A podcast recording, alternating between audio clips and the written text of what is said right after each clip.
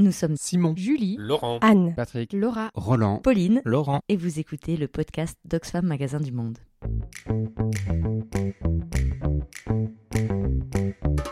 Dans ce podcast, nous explorons et enquêtons sur des sujets qui nous questionnent autour de notre cœur de métier, le commerce équitable. Nous vous invitons à rejoindre l'aventure pour découvrir les dessous des alternatives qui nous interrogent et nous donnent l'envie d'agir. Le début de la fin, un podcast sur l'urgence d'agir.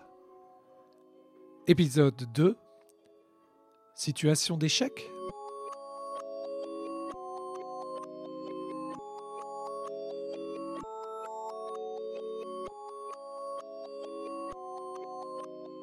I mean, I failed, other activists have failed, campaigners have failed, we've all Hop, hop, hop, hop, un instant. Dans le premier épisode, nous avions fait l'effroyable constat. Depuis déjà un bon moment, une partie de la société réagit à toutes ces questions. Si on remonte un peu dans le temps, on pense bien sûr d'abord euh, aux mouvements écologistes qui sont apparus, euh, aux partis politiques, aux premiers activistes, aux associations comme WWF, Greenpeace, les Amis de la Terre. On pense euh, aux agences environnementales, aux programmes de l'ONU, au sommet de la Terre, aux conventions et autres protocoles, aux écrits publiés comme les limites à la croissance, hein, The Limits to Grow, ou Halt à la croissance, connu sous le nom de rapport Meadows. On a vu apparaître de nouveaux termes comme la résilience, l'anthropocène, de nouveaux mouvements comme l'altermondialisme, les villes en transition initiées par Rob Hopkins, le mouvement Colibri cofondé par Pierre Rabhi, une nouvelle science, la collapsologie, terme repris et répandu après son invention par Pablo Servini et Raphaël Stevens. Et, et ce sont là seulement quelques arbres qui cachent euh, une forêt de citoyens et de citoyennes qui partout dans le monde se mobilisent à tous les échelons. Les exemples que j'ai cités sont d'ailleurs assez européano-centrés. Tant de mobilisations, films, documentaires, personnes charismatiques, activistes, manifestations, combats de communautés indigènes, mouvements révolutionnaires, bien trop souvent oubliés et rapidement passés dans l'ombre de l'histoire un peu partout dans le monde. Depuis les lobbies des ONG environnementales dans les coulisses du pouvoir jusqu'au petit groupe local euh, d'Outsiplou-les-Bains, il y aurait tellement à dire sur chacun de ces mouvements, souvent portés par des dynamiques citoyennes vivifiantes. Parfois décriés pour leur peu de diversité, leur point de vue centré et biaisé, leurs incohérences, parfois leurs fausses solutions, en proie aussi, comme tout mouvement humain, à des débats internes, à des dissensions, mais qui en même temps sont porteurs d'action, d'espoir et porteurs de revendications de tellement d'êtres humains. Et pourtant, nous avons fondamentalement échoué. Je veux dire, j'ai échoué, les autres activistes ont échoué, nous avons tous et toutes échoué. Le problème est que nous faisons face à des famines de masse dans les dix années qui viennent, in the next 10 un effondrement de la société et une possible extinction de l'humanité. Ça ne pourrait It pas être pire. La personne qui parle au micro de la BBC, c'est Roger Hallam, cofondateur du mouvement Extinction Rebellion. Le propos est dur et sans appel à l'égard de toutes celles et ceux qui, comme lui, ont investi du temps, de l'énergie et du talent dans des causes environnementales, quelles qu'elles soient. We all failed. On a tous et toutes échoué. Pour la simple et bonne raison que le carbone continue à s'accumuler. Pour la simple et bonne raison que le vivant continue sa rapide euh, destruction. Pour la simple et bonne raison que rien ne change fondamentalement. Au final, c'est tout le même, c'est zéro pointé. Ou plutôt, c'est bientôt 2 degrés.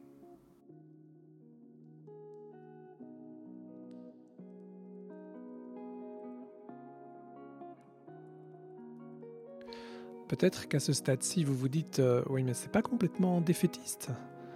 Il y a quand même eu des victoires. Et certes, il y a les victoires incontestables des mouvements écologistes un peu partout dans le monde depuis qu'ils sont nés. Mais si on regarde la grande image, quel est le bilan? C'est la question que nous avons voulu poser à des associations, syndicats, ONG, euh, personnes engagées politiquement, qui font du combat social et environnemental leur quotidien professionnel. Donc le constat, il est là, le constat, il est clair, l'urgence d'agir, elle est évidente. Alors oui, je, je- je pense qu'on est en situation d'échec. Et ils sont plus forts que nous. Par contre, je pense qu'on est doublement en situation d'échec si, si on arrête le combat. Il faut aller plus vite, plus fort. Dans la trajectoire qui est engagée aujourd'hui et qui est en partie irréversible, il reste des sous-trajectoires bien plus catastrophiques que d'autres. Par contre, je pense sur la question de l'échec, c'est là où il y a un désaccord.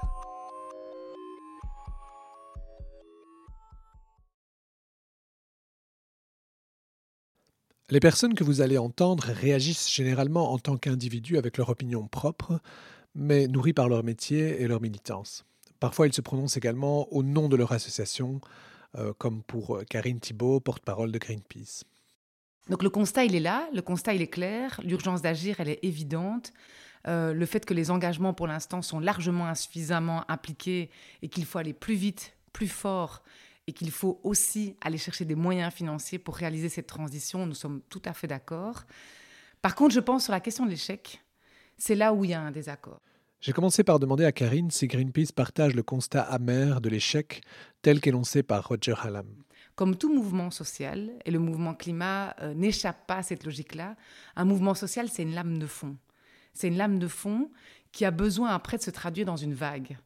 Euh, et qu'évidemment, ce qu'on vit pour l'instant, c'est le début d'une lame de fond qui produit encore insuffisamment de vagues. Euh, je vais prendre un autre exemple historique. C'est la question de la réduction, par exemple, du temps de travail à 8 heures. C'est un combat qu'a mené le mouvement ouvrier pendant des décennies pour y arriver et pour le généraliser à l'ensemble des travailleuses et des travailleurs. Et encore maintenant, ça reste une question euh, éminemment importante dans plein de parties du monde dans lesquelles les gens se retrouvent à travailler 12, 14, 16 heures. Donc, ça veut dire que n'importe quel combat, n'importe quel mouvement social, il ne gagne pas du premier coup. Il a besoin de convaincre, il a besoin de convaincre largement. Et là, je pense qu'il y a une première victoire que le mouvement climatique dans son ensemble peut s'attribuer, Greenpeace, comme les autres acteurs, c'est le fait qu'il n'y a plus personne dans le monde entier, ou une minorité quasi inexistante, qui n'a pas compris que la planète a des limites finies. la planète a des limites et je pense qu'aussi, il y a une prise de conscience planétaire du fait que nous sommes face à l'un des dangers les plus importants de l'existence humaine, qui est la question du changement climatique, qui peut bouleverser tous nos modes de vie, toutes nos sociétés. Cette prise de conscience généralisée de tout le monde, à tous les niveaux de la société, euh, dans tous les secteurs, elle est majeure. Donc ça, c'est une première victoire. Ça, c'est une première victoire. Ce que Karine rappelle ici résonne bien en moi lorsque je compare le niveau de sensibilisation qu'ont les adolescents que je rencontre dans mon travail par rapport au temps où j'étais à leur place sur les bancs de l'école. Je vois l'avancée évidente. Aujourd'hui, les préoccupations environnementales ont envahi énormément l'espace médiatique, politique, scolaire, publicitaire même, artistique, ainsi que nos mentalités. Cela ne se fait pas nécessairement de manière égale partout, cela n'empêche pas beaucoup d'incohérences dans nos comportements, de divergences dans nos opinions, mais tout de même, quel changement de société? Un peu comme quand on est passé de l'époque où tout le monde fumait allègrement partout, tout le temps, à, aujourd'hui, avec des images de poumons cancéreux sur les paquets de cigarettes et la fumée bannie de tous les lieux publics. Donc voilà, c'est juste pour dire que je pense qu'il y a des victoires, euh, elles sont insuffisantes au regard de l'enjeu, mais en même temps, je pense qu'il faut célébrer les victoires. Je pense que là, c'est peut-être la nuance avec Extension Rebellion qu'on respecte énormément et qui est pour nous un allié clé. Et je pense que c'est très important qu'il y ait des mouvements de désobéissance civile majeurs tenus par des citoyennes et des citoyens qui viennent sonner la, enfin, qui viennent tirer la sonnette d'alarme plutôt, euh, et qui, sont dans une dans une urgence, c'est clé. Mais en même temps, je, je, nuancerai sur le fait qu'on a échoué complètement. Je pense que ce qu'on demande comme révolution de système, ça demande de persévérer, d'être déterminé, d'être lucide et en même temps, à certains moments, d'être capable aussi de montrer qu'il y a certaines victoires.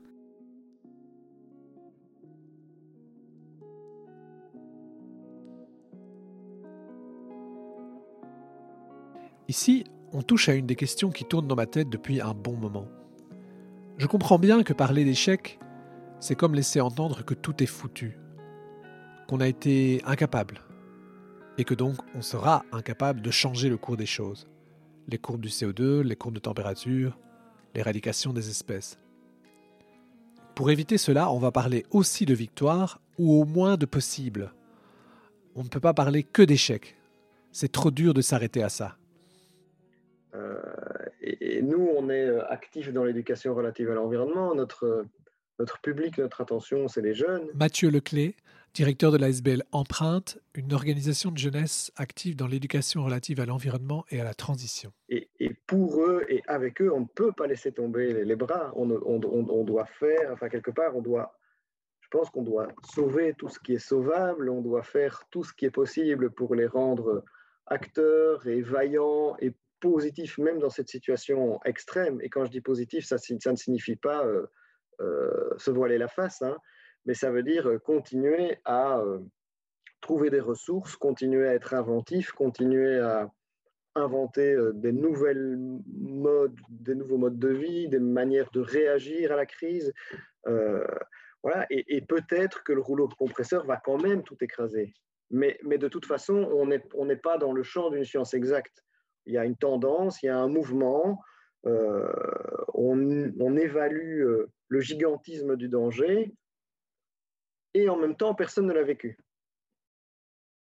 Même s'il y a des jours où c'est moins évident, mais moi j'ai accepté euh, d'une certaine manière le fait qu'il y a des choses qui sont inéluctables en fait, qu'on ne pourra plus changer, qu'on va vers un mur, que le mur, on va se le prendre. Julie François, responsable du service éducant chez Oxfam Belgique. Qui a moyen d'atténuer et qui a surtout moyen de... Euh, euh, dès maintenant réfléchir à d'autres manières de faire pour que le jour où on se prendra le mur et on sera obligé de faire changer les choses, qu'on ait des manières déjà réfléchies de le faire. quoi. C'est un peu mon, mon, point de vue de base. Mais par contre, un peu euh. Ça peut paraître discordant comme discours, mais le, malgré cette certitude-là, je me dis que je ne suis pas non plus défaitiste en mode on va se prendre le mur, je fais rien. Ça, c'est pas possible.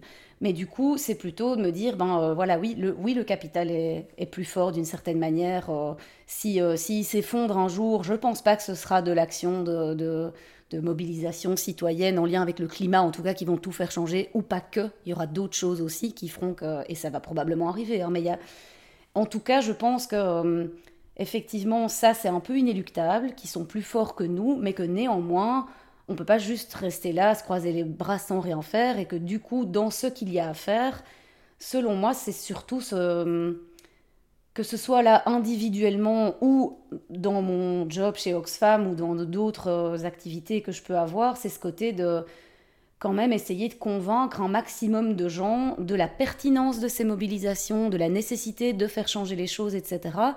Parce que ben, euh, mon impression, c'est que au plus nombreux seront les convaincus, au plus il y a peut-être quand même moyen, en cas de, fenêtre d'opportunité, de, ben voilà, d'être suffisamment nombreux pour quand même faire changer les choses, mais sans y croire complètement à 100%, ou en tout cas pas croire au fait que ce sera uniquement de nous que ça viendra.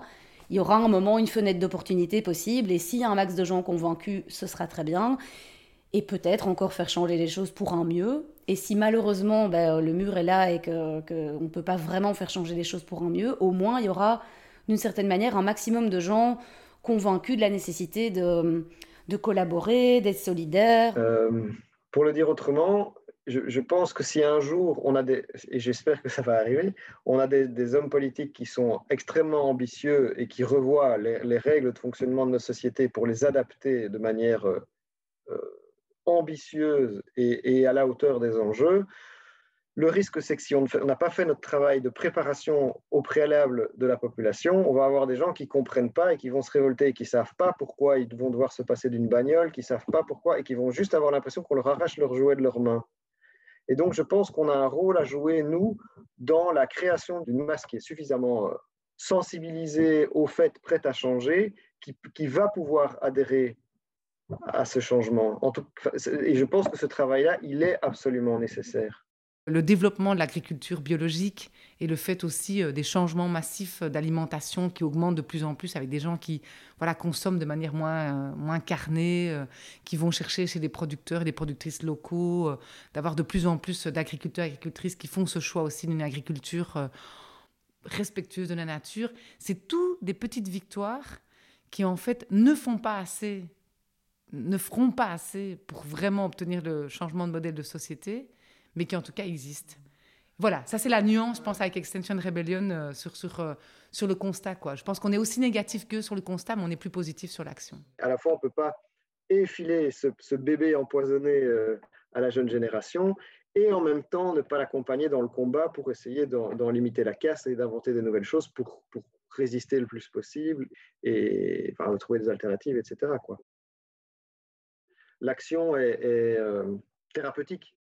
On peut, on peut se dire qu'on a perdu le combat dans le sens où, quoi qu'il arrive, on va vers, on va vers l'effondrement, mais je pense qu'on perd le combat par rapport à soi-même si on, si on arrête de se battre. C'est-à-dire qu'on alors on, rentre, on, dans, on n'existe plus dans le sens du ex de sortir de soi-même. On, est, on, va se, on va, on va imploser, quoi. On, va se, on va retomber sur nous-mêmes. Et donc je pense que simplement d'un point de vue existentiel pour les individus, le combat est une nécessité.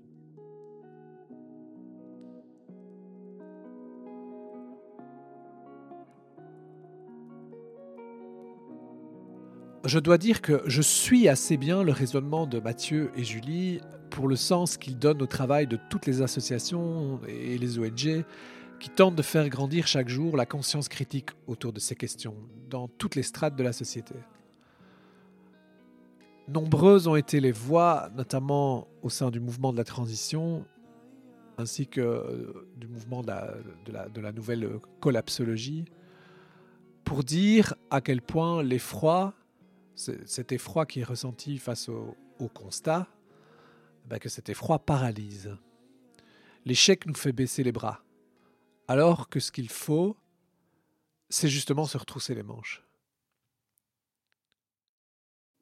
Mais quelque chose m'empêche d'adhérer pleinement à cette idée, car dès que l'on parle de victoire, si on dit qu'il y a des victoires, c'est comme si on laissait entendre que finalement, on s'en sort plutôt bien. Et qu'on peut continuer comme ça. Vous voyez le dilemme venir. Si je dis que rien ne va, que nous avons échoué, personne ne me suit, mais si je dis qu'il y a quand même une partie de la société qui est en train de changer, tout le monde se dit Ok, ben alors pourquoi s'énerver? On va y arriver, on va, sauver les meubles, non? Il y a des ONG, des gens qui travaillent sur toutes ces questions, non? Tout se passe comme si notre réponse émotionnelle ne pouvait être que binaire. Malgré toutes les nuances qu'on peut apporter les, dans les discours et dans les, raisonnements, au final, on veut savoir si il reste de l'espoir ou, du désespoir.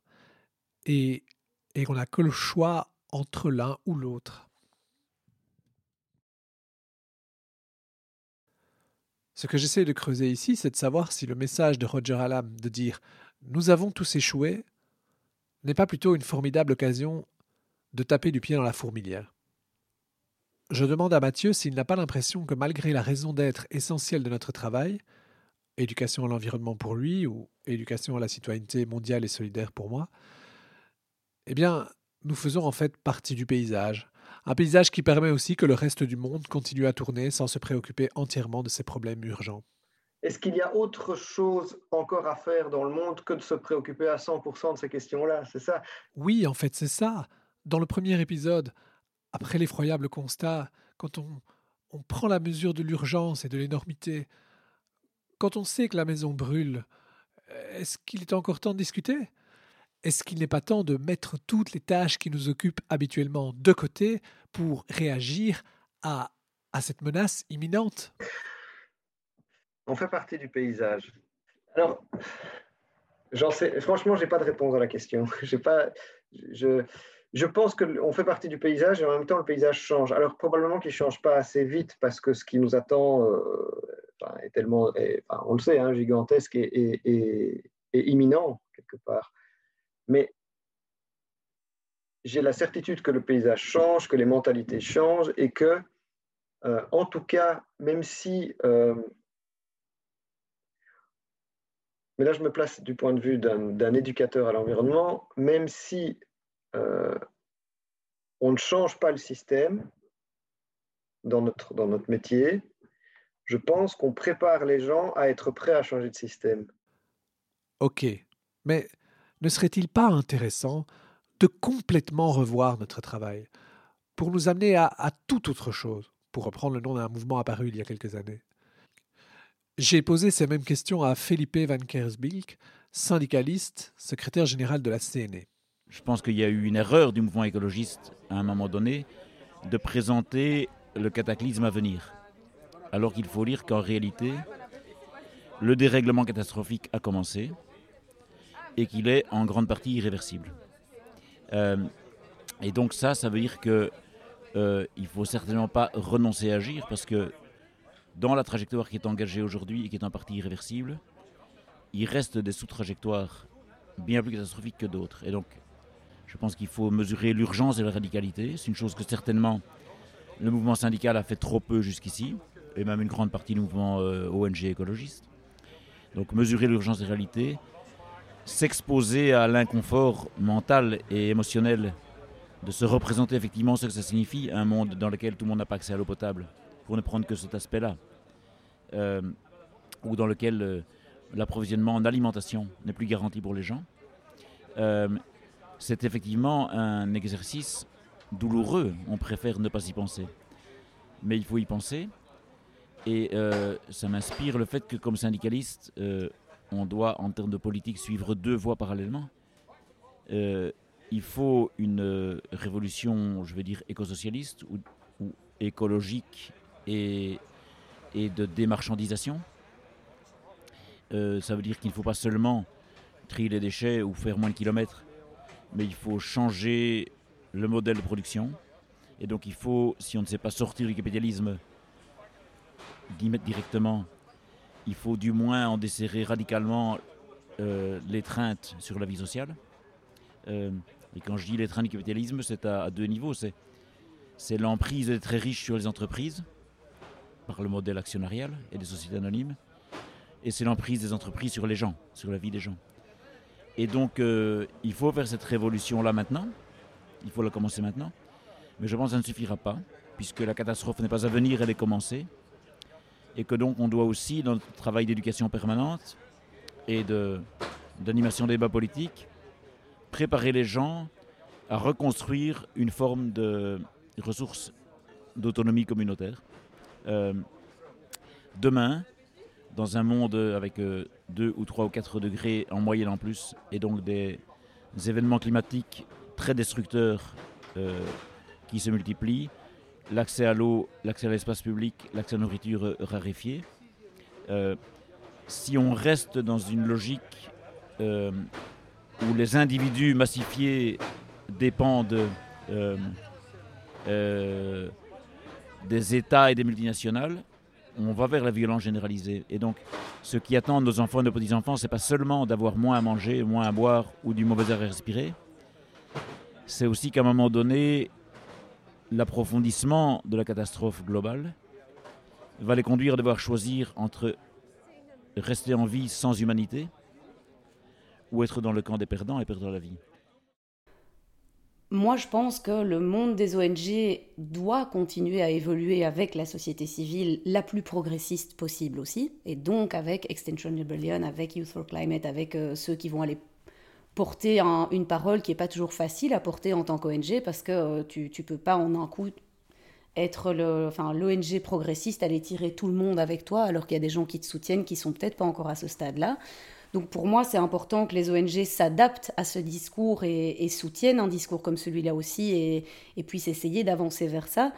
Mais je pense que malgré tout, alors c'est peut-être un peu l'histoire que, je me raconte finalement, probablement comme beaucoup de gens, de se dire que euh, pour, pour, euh, pour arriver à, à, se dire qu'il ne faut pas en fait, tout arrêter dès demain et être que dans la rébellion, etc., parce que j'y ai déjà pensé aussi, et c'est aussi une, option, mais plutôt de se dire que je, le vois comme une sorte d'échelle d'engagement dans la société et qui, selon moi, chaque échelon est nécessaire. Quoi. Euh, tu, vas avoir besoin de, si on veut mobiliser un maximum de monde, de euh, les ONG telles qu'elles sont actuellement, les messages qu'elles portent, qui sont des messages de, faire bouger les choses, mais qui sont moins radicaux, c'est sûr, mais sont nécessaires aussi pour embarquer avec elles toute une frange de la population qui n'est pas prête à agir de façon plus radicale. Je pense que des ONG comme Oxfam ou d'autres, c'est nécessaire qu'elles continuent à exister parce que ça reste un échelon dans l'échelle de l'engagement qui va permettre d'amener plus de gens euh, vers le next step. Et je pense qu'en tant qu'ONG, ce qu'on doit accepter, par contre, c'est qu'à partir d'un certain moment, les, les jeunes, j'allais dire qu'on doit accepter, mais même on peut, on peut espérer, ça, que les jeunes les plus engagés qui à un moment au début passent par Oxfam, par Amnesty, par d'autres, vont nous quitter pour aller vers d'autres choses, parce qu'on n'est pas assez radicaux pour eux. Et pour moi, c'est vraiment un objectif aussi. Se dire qu'on euh, fait partie de l'échelle de formation, l'échelle d'engagement, mais qu'à un moment, ces gens-là se rendent compte que c'est plus suffisant, qu'ils ont besoin d'aller plus loin.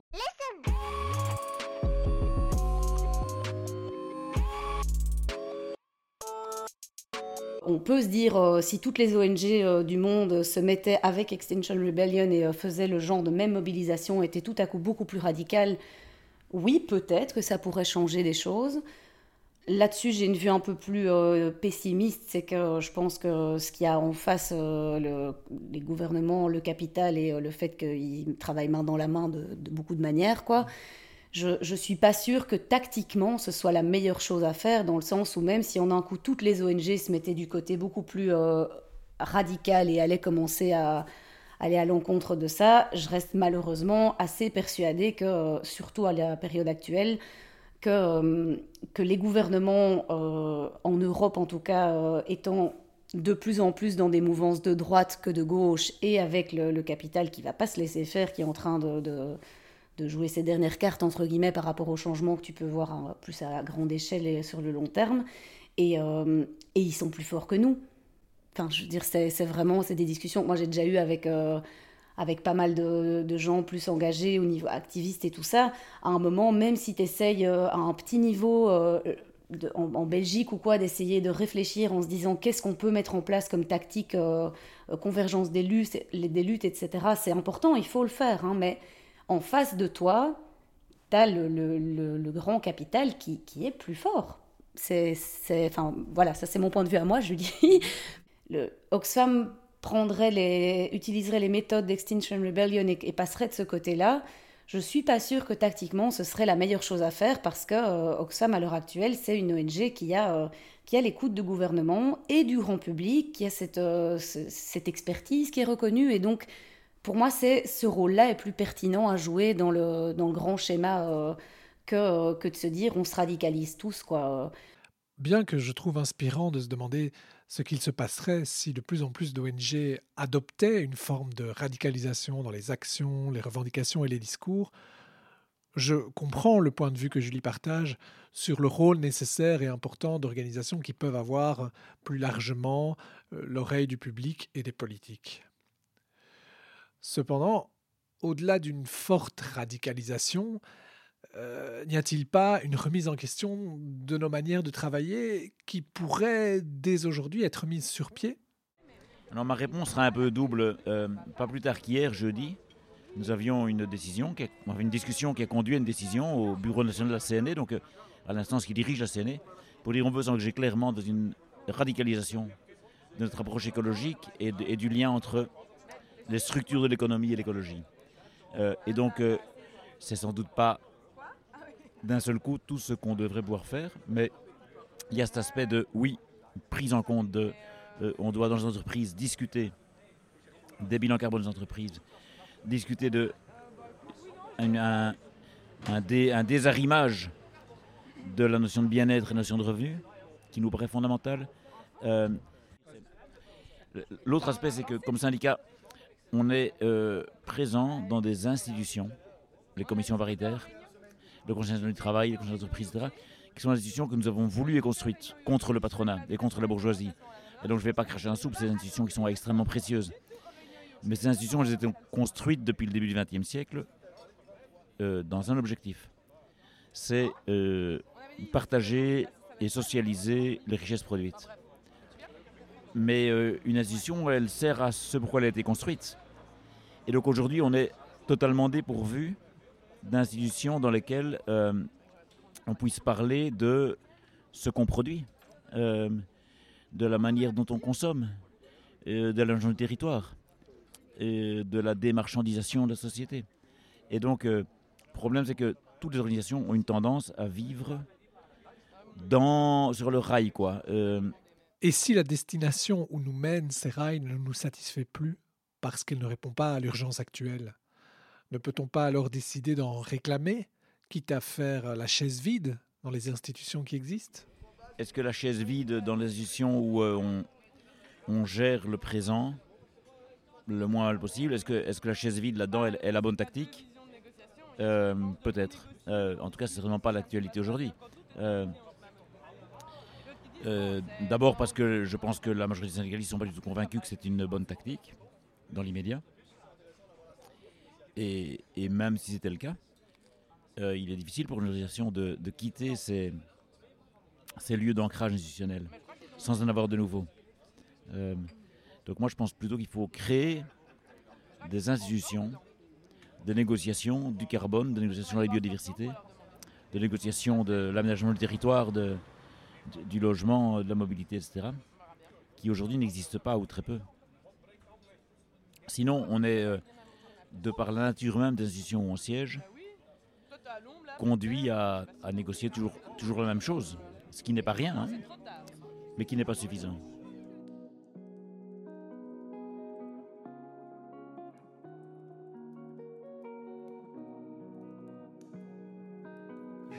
En fait, c'est la question du disruptif ou pas. Euh, il faut effectivement des actions euh, disruptives euh, très, très fortes. Ça, c'est quelque chose qui, qui, je pense, est en train de revenir. hein, parce qu'il y a eu ça en Belgique pendant très longtemps. Enfin, c'était par exemple Bomb Spotting, dans lequel Greenpeace était associé, qui, chaque année, avec plus de des milliers de gens, envahissait une base militaire de l'OTAN pour dénoncer le fait qu'il y avait des bombes nucléaires qui s'y retrouvaient. Et donc, du coup, je pense que des, des- des- des grandes actions larges, disruptives de désobéissance civile ont une immense valeur. Ont une immense valeur parce qu'elles elles permettent euh, aux gens d'abord de faire l'expérience collective de la désobéissance civile. Elles, permettent euh, aux gens euh, d'exprimer cela, d'exprimer une rage et une révolte, et elles ont un effet disruptif clair. Mais par contre, moi, je suis pas tout à fait, euh, je partage pas l'avis qu'il y a que ce mode-là qui soit le plus disruptif. Je vais en donner un autre. Euh, je l'ai pas dit avant, mais par exemple, Greenpeace soutient de plus en plus euh, les, procédures judiciaires.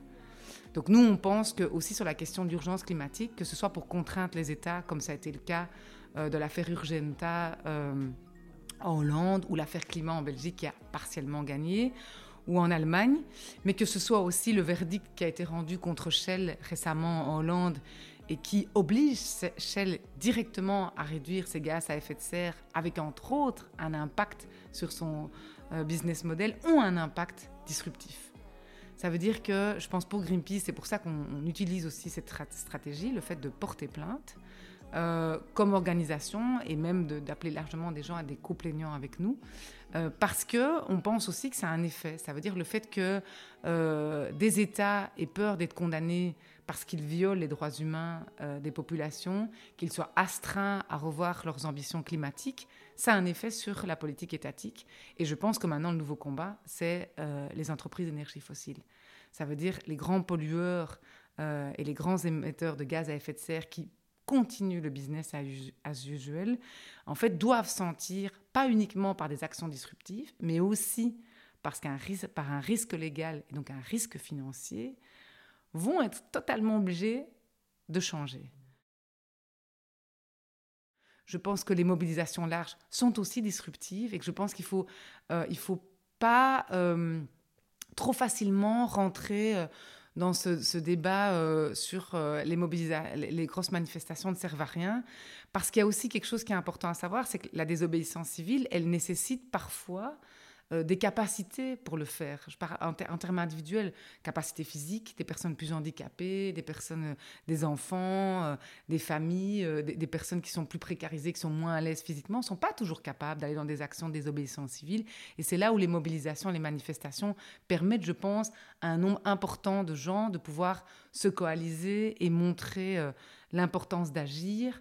Euh, et sont complémentaires avec des actions euh, désobéissance civile. Et après, sur le local, euh, moi, je crois beaucoup à cette vertu, parce que je pense que le,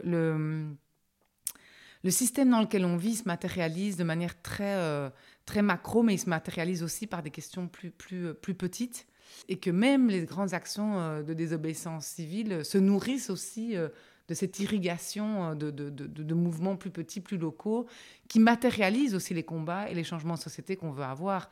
Comme le disait Karine en début de podcast, ces mouvements sociaux sont une grande lame de fond composée d'une multitude d'actions. Mais alors n'est-il plus permis de, de rêver d'une d'une rébellion ou d'une révolution? Je, je, serais ravie que ça arrive, évidemment. Hein, et, euh, et euh, si on me dit un jour, euh, voilà, c'est parti, il y a tel truc qui se lance, je pense pas que ça partirait des ONG. Peut-être, enfin non, je suis sûre que ça ne partirait pas des ONG, mais peut-être, on ne sait jamais qu'un jour, ça, se met dans la société civile belge et haute, y a, cette collaboration se met en place. Je pense que j'y participerai, mais par contre, révolution de velours, là, non, au stade où on en est, personnellement, moi, j'y crois plus, quoi. Je pense que ça va ça, va probablement aller beaucoup plus loin, beaucoup trop loin pour, euh, pour beaucoup de gens. Euh, enfin voilà. Donc c'est ça un peu la crainte, quoi. Et, je pense que beaucoup de gens voient ça aussi, à quel point euh, cette radicalisation, elle est des deux côtés d'une certaine manière, quoi. Au niveau de l'appareil répressif, ça devient de plus en plus euh, radical. En tout cas, le côté euh, répressif radical devient de plus en plus mainstream. Quoi. Le jour où euh, tu aurais un mouvement comme ça qui se met en place, je crois que pour convaincre plein de gens d'y aller, ça risque aussi d'être un peu compliqué parce que je crois que les gens savent aussi que ça va pas juste être t'es arrêté administrativement, tu passes une journée en, prison, enfin pas en prison, en détention à la police et puis et puis that's it quoi. Je crois pas.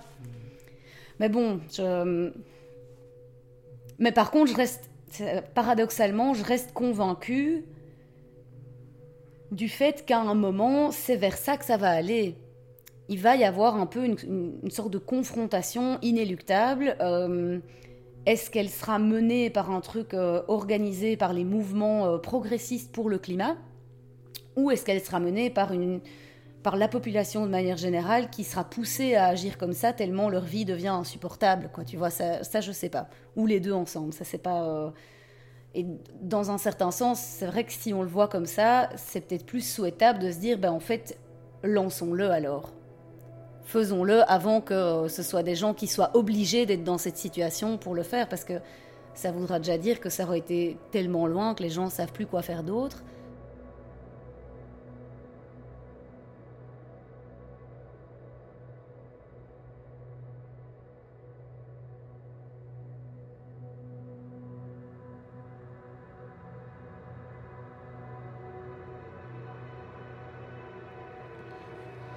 Alors, échec, victoire, radicalisation, rompre enfin avec l'habituel train où vont les choses, continuer même si notre voix se perd parfois dans le désert de l'indifférence ou de la fatalité, ou regarder avec espoir la multitude des prises de conscience, de nouveaux choix de vie et d'actions menées un peu partout, préparer le changement pour qu'il soit intelligent, ou l'initier à force de contestation avant qu'il ne nous submerge je vous laisse là, je nous laisse là avec toutes ces questions.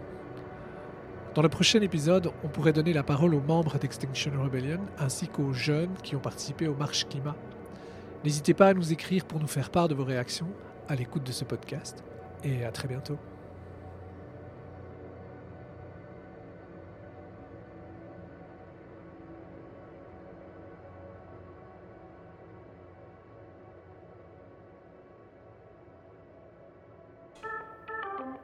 Vous venez d'écouter Ça va le faire, produit par Oxfam Magasin du Monde. Si vous voulez en savoir plus sur ce sujet ou d'autres sur lesquels nous travaillons, retrouvez nos contenus sur notre site internet, onglet ressources ou campagne. Pour écouter d'autres épisodes de ce podcast ou vous abonner, rendez-vous sur Spotify, SoundCloud, Deezer ou sur votre plateforme d'écoute préférée. Et surtout, n'hésitez pas à commenter, à partager et à mettre des étoiles.